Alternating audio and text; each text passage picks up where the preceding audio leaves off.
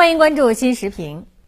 日前，在亚投行第五届理事会年会视频会议开幕式上，习近平主席宣布，亚投行已经从五十七个创始成员发展到来自六大洲的一百零二个成员，并已为成员提供了近两百亿美元的基础设施投资。在世界经济深度衰退、全球化遭遇逆流的当下，亚投行的突出表现无疑是一抹难得的亮色。亚投行的朋友圈越来越大。植根于开放包容的合作初心，亚投行以发展中成员国为主体，同时包括不少发达成员国。这一优势赋予亚投行多边主义的独特气质，也使其成为推进各方合作的桥梁纽带。面对新冠肺炎疫情对全球的冲击，亚投行迅速行动，为全球抗疫注入了团结合作的正能量。亚投行的朋友圈越来越大。更因其抓住了民生福祉这一最大公约数，从孟加拉国配电系统升级改造到印度尼西亚基础设施改善升级，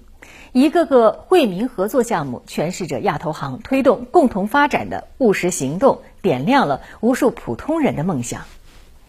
此次习近平主席提出聚焦共同发展、勇于开拓创新、创造最佳实践、坚持开放包容等四点建议。提出让亚投行成为推动构建人类命运共同体的新平台，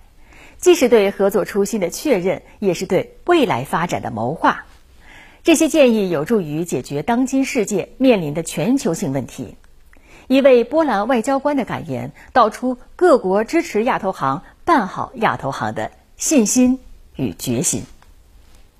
本届年会期间，一个好消息传来。利比里亚的成员国申请获得通过，成为亚投行第一百零三个成员。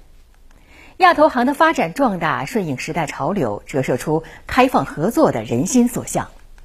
从第三届进博会一位难求到“一带一路”建设稳步推进，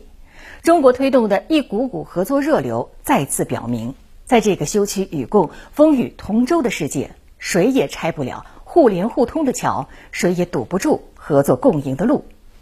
正如习近平主席指出的，和平与发展仍然是我们这个时代的主题。无论是应对疫情，还是恢复经济，各国唯有相互支持、团结合作，才能合力战胜危机，共同开创